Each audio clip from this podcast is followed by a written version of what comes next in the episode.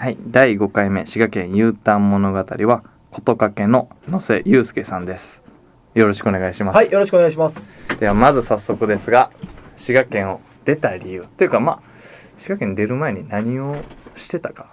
そうですね。えっとまあ話す若干長くなっちゃうんですけどもともと高校時代でアメリカンフットボールをやっててで大学もアメリカンフットボール部に立命館大学のアメリカンフットボール部に入ったんですよでトレーナーっていう風な仕事ずっとやってたんですけどでそこからこう選手たちと一緒に何かを作り上げていくのもすごく楽しかったんですけどなんかこう頑張っている選手たちを見た時に自分も何かをこう成し遂げたいなっていう思いがすごく強くなってきてで途中で1年間部を所属してから僕辞めて立命館大学放送局っていう放送部に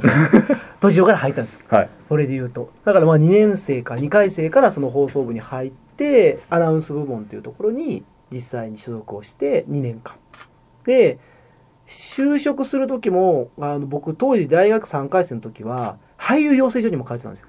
全然ラグビー。あのもうアメフトちょうどね 関係なくなってきてるんですけどでもやっぱりやらしそれを思ったのはすごく周りに頑張る仲間がいたから自分も何かこう打ち込めるもの頑張っていくもの支えるのもすごく好きだったんですけど自分も何かやりたいなって思うので大学生活できること何かなって考えた時にそういう放送にちょっとチャレンジしたりとかこう俳優とかっていう風な部分とかにもこうチャレンジをしてみて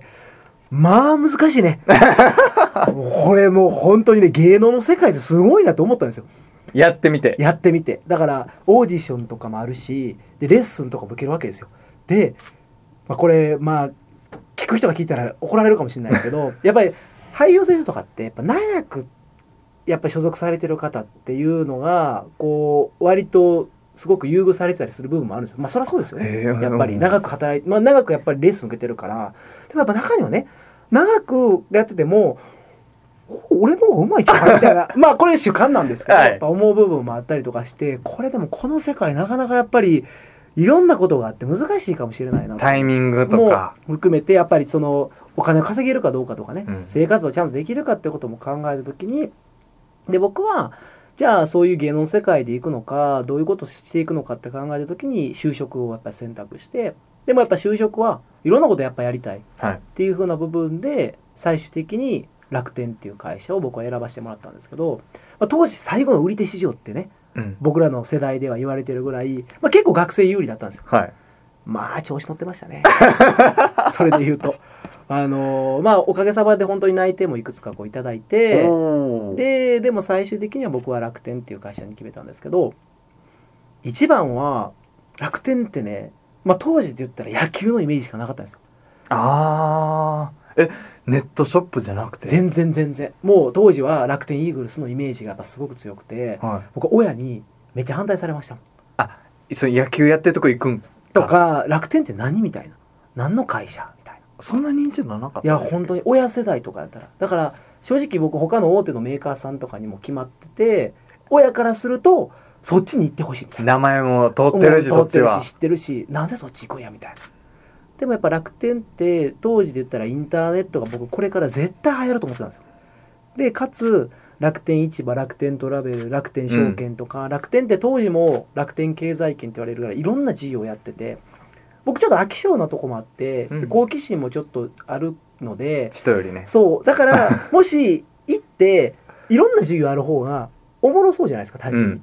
でもし自分がこう飽きたりだとか他のことやりたいなって思った時にもいろんなことがチャレンジできるかなって思って楽天に決めたっていうのもあるしあとは、まあ、当時で言ったら楽天はあの放送局買収みたいな話題がはい。あのあってこれもしかしたら僕あの一応アナウンサー試験も受けたんですけど、はい。まあ、3時とかでもう全然受からなくて端にも棒にも本当にかからなくえて3時まではもう行ってしかも僕の行きたかったところ一番行きたかったところはその年取らなかったんですよアナウンサー職を。なるほど。で狭きもんだなーっていうふうにもう本当に思ったのと あやっぱこれ難しいんやなっていうふうに思った時に楽天がたまたま当時その放送局買収するみたいな話も出てたからこれもしかしたらワンチャンスあるんじゃないかなと。行きたかったとこに勝手に向こうから みたいなねものもあるのかな。まあそれは最終的にはなかったんですけどでもインターネットを使って放送局作りたいなとか結構いろんなことを考えながら最終的には楽天に決めて入社をしたっていうのがもともとサラリーマンになった経緯ですね。それでいうと。めっちゃ喋ったね。いやいやいやいや もうだいぶ伝わってきました。本当ですか？なるほど、はい、でまあそこ楽天でつってももう言ったらもうお今まあまあ今でこそね。大手で、で多分いろんなチャレンジもできる企業に行った中で。めちゃくちゃいい会社。別にこれお金もらってるわけじゃないですけど 楽天は本当に僕はすごく合ってたあの言ってくれた通りすごくチャレンジもさせてくれたしで当時で言ったら本当にもう同期も300人近くいてで当時の規模で言っても1000人は超えてたから多分大手にはなってるんだけど、うん、けど大手なんだけどベンチャーみたいな、うんうんある程度仕組みもされててけどチャレンジもさせてくれるっていうところですごいですよね。いやめちゃめちゃいろんなことをやっぱりさせてくれたし僕も別に働くのは好きだったんで当時は EC のコンサルもやったしメディアの戦略とかでこういろんなこうメディアを作っていくっていうふうなこともさせてもらったりだとか結構本当にいろんなことをさせてくれたっていう部分で言うと本当に僕は新卒で入社してめちゃくちゃ良かったなって思ってる、うん、うん、でサラリーマン経験できたからなんか今こうやって独立していろいろやっていく中でも当時のやっぱり経験っていうのはすごく生きてるなっていうのはやっぱ改めて思いますかね、うん、なるほど楽天でやっていく中で、うん、今もずっとやってたら結構いいポジションに。いやどうでしょう。僕多分出世できるタイプじゃなかった それで言うと、うん、それはあれだけチャレンジできる会社で国信旺盛な野瀬さんでも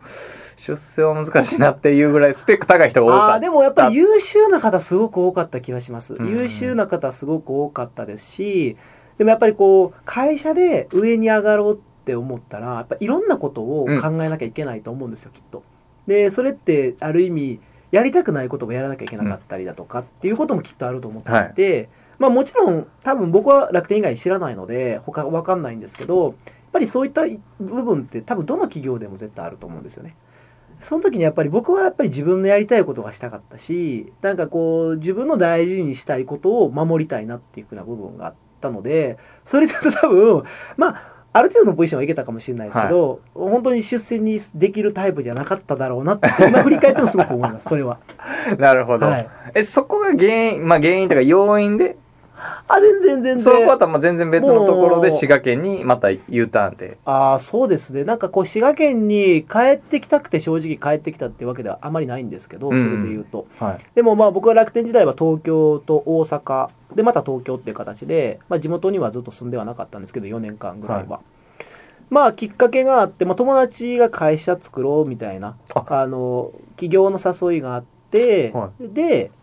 あの本当に何も決まってなかったんですよ企業内容も含めて。でも起業しようっていう。でそのメンバーでやるなら面白いかなっていうところとうんと楽天めちゃめちゃいい会社で本当に大好きな会社だったんですけどじゃあ20年30年ずっとこの会社で働いているかって言った時に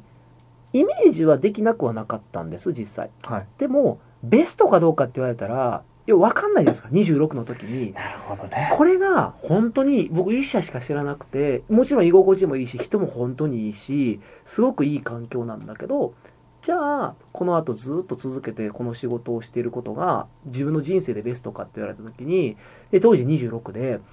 まあ、1回ぐらいやったらちょっと道それても、うんうん、まあ修正効くんちゃうかなっていう部分も含めて、はい、うんすごくやっぱり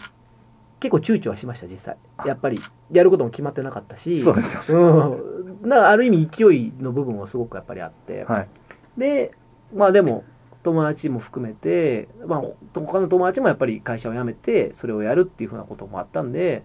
じゃあやっぱりそこは何かの縁っていう部分と多分自分一人だったら辞めれない。多分決断ができない、うん、まあ、そういった意味ではある意味チャンスかもしれないなと思ってその流れに乗って退職をしたっていうのが2013年の3月。だから本当丸4年ですね。それ確か乗っかって、うん、その人たちと一緒に起業はししたした。したあしたんですね、うん、して会社も作ってけど半年ぐらいやっぱね、うん、こう何も決まってないでしょ、はい、で一緒にいるのは面白いんですよ。それはまだ学生時代からの仲間だしあの知ってるしはい。楽しいんだけどやっぱりこうお金も稼げてないとかでやっぱり4人の中でも当然みんな同じ方向を向いていくことがもちろんベストなんですけどやっぱ最初何もわからない時にはちょっとこう乗っかってしまったりとか、はこれをやりたいってことがなかなかこううまく僕も伝えられなかったりだとかっていうこともあったりして、こう楽しいけど何かこう自分の中で不安であったりだとか本当にこれでいいんかなみたいなのが、まあ、出てきたっていうのは正直なところかなとは思います。当時振り返るとね。今でもすごく仲良くはしてるんですけど一緒にこう事業やったりだとか、はい。お仕事依頼してもらったりとか今もその会社あるんで。あそうなんですね、うんあるある。じゃあそれは、えー、野瀬さんが一旦そこからまあ離れた僕そうですね。4人もともといて、えっと僕ともう一人違うメンバーも2人だから抜けちゃったんですけど残りの2人いてそのままずっと続けて今でも続けて株式会社でやってますしうんで別に喧嘩別れとかでは本当になくてちゃんと自分たちで喋ってお互い納得した状態で次に進んだってこともあるんで結果としては今お互いでこう刺激切磋琢磨ができる環境でもあるかなとは思いましたね。なるほど。その時の会社が東京の会社？あそれはもう今京都でやってる。あへえまあそれでこっちに地元に帰ってきて、まあ、当時はやっぱりその売り上げとかもまだ本当に全くない状態だったから、まあ、実家で僕はこう帰ってきながら、まあ、実際にそこにもやってたしっていう感じかな。なそれが大体半年ぐらい。でやっぱりこうモヤモヤしてる中でほんまに自分が何やりたいんかなって考えた時にまあやっぱその時に出てきたのがやっぱ喋ること。っうんうん。ていうのであじゃあアナウンサーなろうって思って。あの時なりたかった、うん、まあそうなってみたかったなりたかったアナウンサーにあのなってみようかなってはい。その時に本当に思って、でうんまあでも一番やっぱこう思ったんですよ。ずっと例えばやっぱりずっとやり続けれることでおもろいことって何かなって思った時にやっぱ僕は喋ることとか伝えること。人と話をしてその人の良さを引き出したりとか。そういうのをやっぱやりたいなっていうふうに思った時にじゃあやっぱり自分でアナウンサーをするのがいいかなと思って、うん。あのそれを選択したのが2013年の11月。なるほど。で今に至る。すごいな。でもそっからうん。フリーでやります、はもう言ったら所属してやりますじゃなくて、うんうんうんフリーでやります。でフリーでやるってことは自分で仕事も開拓していかまあまあないとダメそうね、ってなった時に、うん。多分最初に開拓したところがうん。ここですよねまあ確かにやっぱりもう FM 草津。FM 草津でオーディション受けに行ったことももちろんそうですし当時振り返って僕はあの r 1グランプリの予選とかも出てました。ああ聞いた。当時なんてそういう仕事なんかないあるわけないじゃないですか。そうですよね。フリーでアナウンサーやります。っつって誰がいないそうそう。だって誰でもなれるわけですから。だって今ここにね近所にいるおばちゃんとかおっちゃんとかは「俺明日からアナウンサーになるわ」って言っても、同じレベルやからね、はいそれで言ったら、当時で言ったら全く人脈もノウハウも、まあ大学時代それは放送局に所属してたとはいえ、まあ、言っても大学のサークル活動ですから、2年間ね。そんな中でいきなりじゃあ26のねあの若者が「じゃあアナウンサーいきなりやります」って言ってもこれは無理よね。まあ誰が仕事依頼するそうねんってやっぱ話にはなってくるかなというふうに本当に思ってうんだからやっぱ当初はすごくやっぱり大変は大変だったんですけどでもなんかこう所属したいっていう気持ちはねあんまりやっぱり芽生えなくてあの僕もその大学の時にそういった俳優養成所とかに通ってた時に事務所に縛られるっていうのが、はやっぱ自分のコンセプトとかポリシーにはやっぱりあんまり合わない。いなるほど。で僕はやっぱりやりたい時にやりたい人のためにやりたい仕事をしたいっていうのがやっぱりあったので例えば友達の結婚式で司会をはい。頼まれた時に事務所に入ってたら、あその日は仮押さえであるから行かんといてとかって言われる可能性もゼロじゃないですか。ゼロじゃない、まあ信頼築いてたらもちろんねあるかもしれないんだけど。やってなった時にだって一番はさその大好きな友達のために自分ができることで貢献ができた方が絶対嬉しいじゃないですか。ある意味ね。でそれがなんか自分の選択で難しいってちょっとストレスかなと思って。なるほどだったらまあ自分でやった方がなんか気は楽やろうなっていうふうに思って最初スタートしてもう全然仕事なかった。R1 出て 予選もう R1 出て1回戦敗退 えそれはもう滑った景いや色でした。もうもうあのね僕これまであのー立命館大学の入学式で司会したことあるんですよ。それはあの放送部の部長がやるっていうのが法令で決まっててだからそれで言ったら学部生と院生と両親保護者来ててで京セラドーム大阪でやるんですよ。でっかい会場で。1万人近くの前で司会したことあるんですよこれまでね。ですその時よりも100人の前であの笑いを取る方が緊張したから。今でも忘れないですわ笑い取れました？5人ぐらい笑ってた。5人が5人ぐらい笑ってた。100分の5いやいやもうねその人しか見てないからもう。でもね頭の中真っ白になるってこんなことなんやなって思うでもあの経験してからはい。ほんまに緊張しひんくなったね。めちゃくちゃ大きいですよね。いやそういう意味ではめちゃくちゃでかい。もう本当に出た方がいいですよ。R1 いや R1 アプリ。うん2000円払ったら出れるから。なるほどね。2000円払ったら誰でも出れるんであのあれ出たらもう本当にレベル上がる緊張しないっていう。いやもうすごいあここ乗り越えたらもう何も怖いもんないなって多分 思う部分がありますからね。なるほどね。何の話って話なんですけど。いやいやいやいや。うん。でも本当に最初でもやっぱりお仕事ない中ですごく違ったなって思ったのはやっぱり自分の方向をここで初めて決めたんですよ。は4人で起業する時も起業するっていうのはあったんですけどなんかどっかでやっぱりほんまに自分のやりたいことなのとかっていうのをやっぱ周りも思ってたみたいでなんか僕は 性格的に結構流されやすかったりとか、はい。こう周りに気使うっていうのがなんとなくみんなが分かってたからもちろんあの4人でやるのは僕も決めたことだし他のメンバーもすごく大好きなメンバーだからそこは全然偽りはないんだけどでもやっぱ改めて自分がこうやって頑張りますってことをその意思表明した時に一気にやっぱ応援してくれる人がすごく増えた。うーん。いあのー感覚はあります。僕の勘違いかもしれない、うん、でもやっぱそっから例えば友達がじゃあ自分が結婚式する時には司会お願いしますとか今度こういうイベントやるんだけどちょっとお願いできひんとかん。なんかこういう時になんか呼びたいと思ってるっていう形で本当にこう人の縁で最初は仕事をさせてもらったっていうのが一番あるかな。なるほど、うん。例えば今東京とかうん。違う地域で、まあ喋りトークで仕事をローカルでしていきたいっていう時に、うん。そもそもじゃあそのローカルでうん。トークでできる仕事ってどんな種類があるんやろうって思うんいですけど。や何でもあるんちゃう？何でも。もう司会もそうやし。司会もそうやしうーん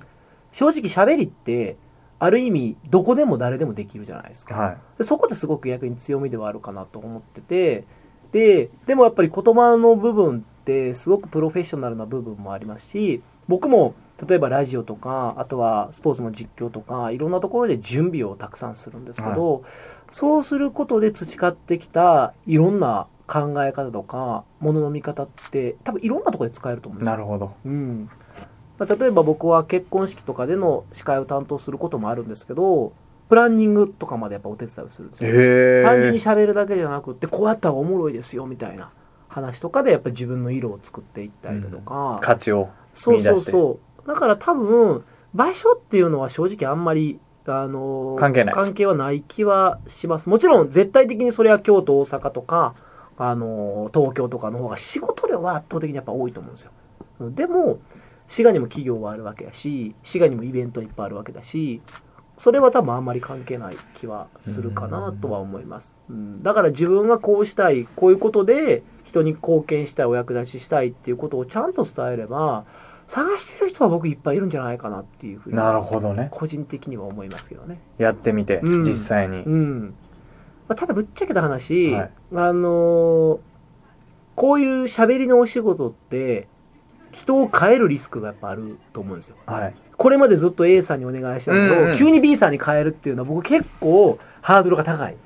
ていう意味では確かに僕は滋賀でこうやってて思うのは、はいもうあの要は御用聞きさんがいるから、はい新規参入はすげえ大変だなっがやっぱ僕はこのやってみて。45年やっぱやってみて思ってで別にだから滋賀にこだわる必要も全くないと思ってるから京都大阪兵庫東京とか僕はいろんなところで仕事は正直してます。その部分で言うと。うん。その部分で言うと僕はなんかめちゃくちゃ滋賀にこだわってるっていうよりかはこれ見方変わるかもしれないですけど、はい。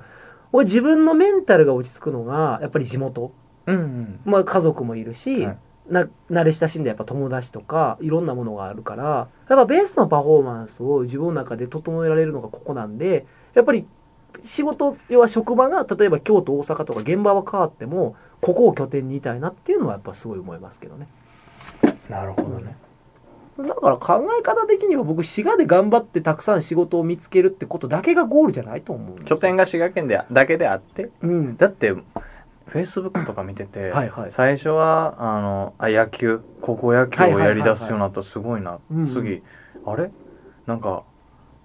なでしこ。なでしこねさなでしこサッカーッカー行った。すごいな。もう一番びっくりしたのは、ポドルスキーが来日して、神戸戦。運が良かったよねあれは、ダズン。ダゾーン。ダゾーンダゾーンで、うんで、出て、はい得点決めて、はいポドルスキーって言った時の野瀬さんの声、はいはい出世したなと思いましたね、あの時。もうね僕めちゃめちゃ運いいんですわ。それで言うと。やっぱ人の運とかもすごく巡り合わせで、まあ、あれもたまたまポドルスキーが来日した時で、まあ、神戸大宮戦っていう、はい。まあ、正直そんなに注目度がめちゃくちゃ高い試合でやっぱりなくて、カードではないですね。で。だからある意味あの僕でも大丈夫じゃないかっていう風な形でこうアサインをされた部分はきっとあると思うんですけどもうでもたまたま本当にその時にポドルスキーがデビューになりましたと。でなりましたね。かつしかもゴールも2ゴール決めて大活躍をする試合に結果的に多分なっただけででもやっぱり僕はそこに行くまでに正直サッカーの実況をずっとやりたいっていうふうに思いながら、はいそれをお世話になっているその仕事のオファーとかをお願いしている会社さんとかにずっとやっぱりお伝えをしてたりとうかん。教えてもらってる先生とかにもこういうことやってみたいんですとかこういうことやられるためにはどうしたらいいですかってことをやっぱり勉強させてもらったりだとかなんか本当にそういった組み合わせがある意味運のいい形で一つなんか結びついたなっていう感覚ですね。ブロック積み重ねてったんですよね。本当にその仕事に行くまで絶。対そうだと思います。でもブロック積み重ねるのもさ、ゴールがないのに闇雲に積み重ねるっていうよりかは、僕はやっぱりスポーツの実況がやりたくて、はいあの一つ新しい選択をさせてもらったっていうのもあってで高校野球やらせてもらって女子サッカーやらせてもらってで今の J リーグもおかげさまで、まあ、いつなくなるか本当分かんないです。シビアな世界なんで、うんっうん。ていう部分ではすごく運がいい、うん。それはなんか全然うぬぼれてるとか全くで自分もまだまだだと思ってますし上手い方なんてもう5万ってやっぱいるんでそういった先輩方の中継の実況とかを聞きながらあもっとこうしたいなとかあもっとこうなりたいなってことを思いながらやってたら、まあ、おかげさまでなんか頑張ってうん。生活できてるなっていう感じ。次のステップとしては、うんうんまあ次のステップっていうか、まあ何個先のステップでもいいですけはいはいはいはど、声で、喋りで、滋賀拠点でやった時に、こういう仕事をやっていきたいな。ああでもどうでしょうね僕本当に結構いろんなことやりたい人間なので、はい今みたいにスポーツの実況はやっぱずっとやりたいうんスポーツ面白いんですよ。スポーツ面白いですか。うん。面白いしやっぱり実況ってね一番いい席で見れるんですよ。なるほどね。でそれをでもやっぱそこにいるからこそ伝えられることがきっとあると思っててだから多分めっちゃ責任感あるんですよ、うん。選手の間違いもそうだしいろんなこの試合のテーマも含めてたくさんやっぱり話をしていったりってことで言ったらやっぱり自分が伝える言葉を通じて人の感情にプラスの影響をやっぱり与えることがこれからずっと続けていきたいこと、うん。だからスポーツの中継で自分の好きなスポーツはどんどんやっぱそれはやっていきたいなっていうのはありますねだからもっと馬なりたいなっていうのが一つ。ありますしであとは僕はコミュニケーション、はい。うん、あの喋るの苦手な人って意外と多いんですよねもうびっくりしたんですけど 正直そんな例がありました。いやいややっぱあのある意味誰でも喋れるじゃないですか。あの、はい。言葉あの喋れたらね。うん。まあ、もちろんその身体的な部分とかさまざまなこう障害の方も中にはいらっしゃるとは思うんですけどでも話すことって別にこう何か免許がいるわけでもなくて自由にやっぱり話せるんですけど自分のことを心から話せる人って意外と少なくて。だから流暢に喋れても本心ではない人ってたくさんいるんですよね。とかこう本心だけで喋りすぎて人を傷つけちゃう人とか結構やっぱり自分のコミュニケーション悩んでる人ってすごく多いなと思ってて僕はなんか喋るのってすごく楽しいし、はい。あのコミュニケーションをうまく取れたら人間関係ってめっちゃ良くなると思うんですよ。でそれはやっぱり生涯を通じて話すことが楽しいなって思う人をどんどんやっぱり輩出をしていきたいなっていうふうに思っていてそれは今でも例えばスカイプとかでオンライン講座やったりとかあの大学とか高校生とかにコミュニケーションの授業とかで教えたりとかっていうこともやってたりするのでうん。それもやっぱり自分のやりたいことにつながってるから、まあ、全部本当にただやりたいことをやっていく人生として、うん。でその真ん中には話がトークが。まあそうですね。そのツールとして、うん、言葉がやっぱり一番ですね。うん。言葉を通じてやっぱ伝えたいっていうのがすごくあるのでそれをやっぱりやっていきたいですしでも全然僕やっぱまだまだやりたいこといっぱい あるしあ生きてる中で僕あと小説書きたいんですよ。本めっちゃ好きなんでなるほど。読むのが好きなんで、はい。あの喋り手じゃなくて次書き手でもやりたいでしょ、であとは僕歌もすごい好きなんで、はい。アーティストにもなりたい。俳優もまだ。そうそうまあまだねチャンスあるから。だからね。自分の書いた本であ主演して主題歌歌うみたいな。やばい。ねやばい。どんな目指したやっていう。もう1からね。1から10まで。いやまあっていうのはまあまああの理想なんですけど、まあ、はい。そうじゃなかったとしても、部分的にそれぞれ、うん何かができたらいいと思うしでもそういう風になりたい像があったらやっぱアンテナがすごく広がるわけですよ。だから僕本読むし、うん。歌も最新の曲とか。だからこのラジオ局で音楽流したりとかするのもそうだし、うん、で音楽の歌詞からすごく言葉がああすごく洗練されてるなっていうことも分かるし。で本もあの実際に僕は知り合いに作家さんがいらっしゃるんで、はい。書いてみたらって言われて書いてみたんですよ。お。まあ書けない。びっくりする。読むのはめちゃめちゃ簡単なのに書くのってすごい難しいなと思って。なるほどね。でも書いてみたら本ってすごいなってより思って。観点ちょっと変わりました。めっちゃ変わったでこれおもろい。だからやっぱやってみた方がいいんですよ何でも。もし喋りで食べてきた人いたら、はやったことなくてもラジオやればいいと思うんですよ。自分で今いできますしねできるしね。て。うんやってみたらいいし実況やりたいなと思う人も、うん。球場箸運んでやったらいいと思うんですよ一人で。僕も練習でやってますから。その一人で行って一人で行って。球場で行ってそれこそ、えーバッター左バッターボックス立ちましたピッチャー投げました打った一塁方向とかで取ってアウトとかっていう練習とかでやっぱ行ったりとかするんで、でやってみて例えば聞いてもらって。でどうかみたいな。でやっていったらいいんじゃないかなっていうのはすごく思いますし。それやってったらいつか。いつかっていう部分もあるし僕は何でしょう力になれることってめっちゃあると思うんですよね。それで言うと、なるほど、うん、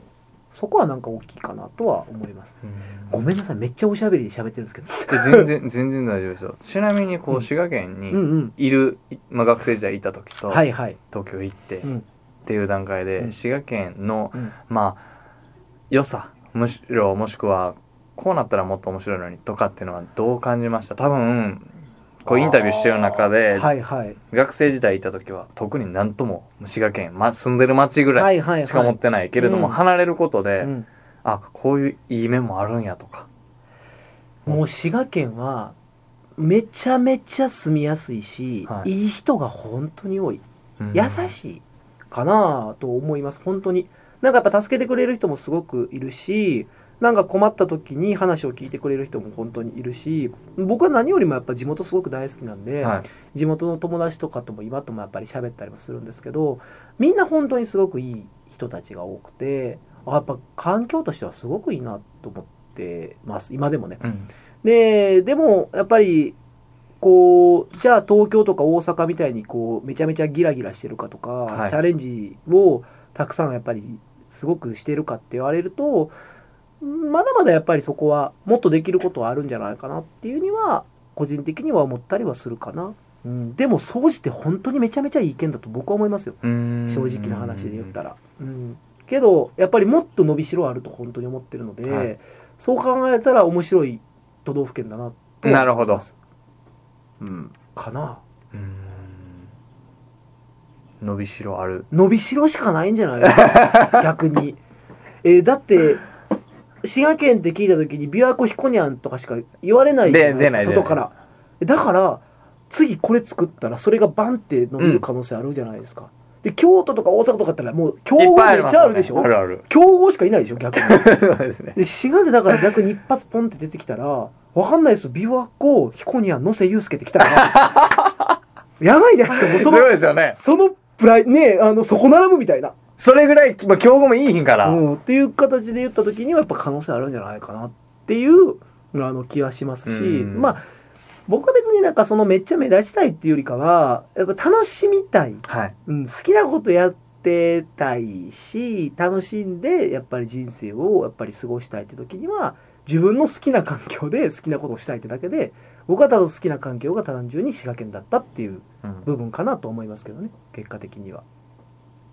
かな。なるほど、はい。まあ、もし今東京とか違う地域で。同じような境遇で 例えば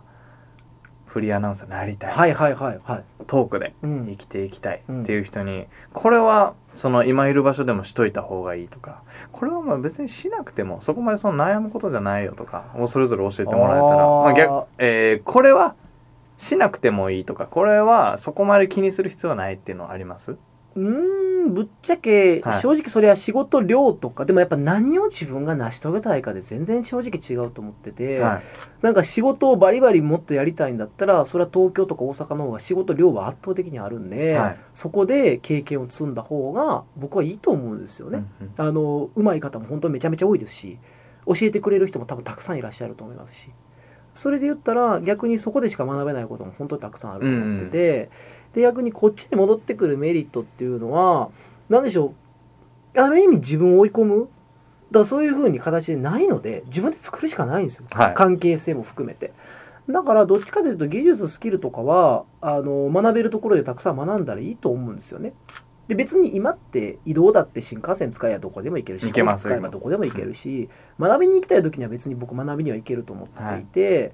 だから場所の制約とか何ができるかよりは自分がなんか何がしたいかっていうのをちゃんと明確にして。してくれたらその時に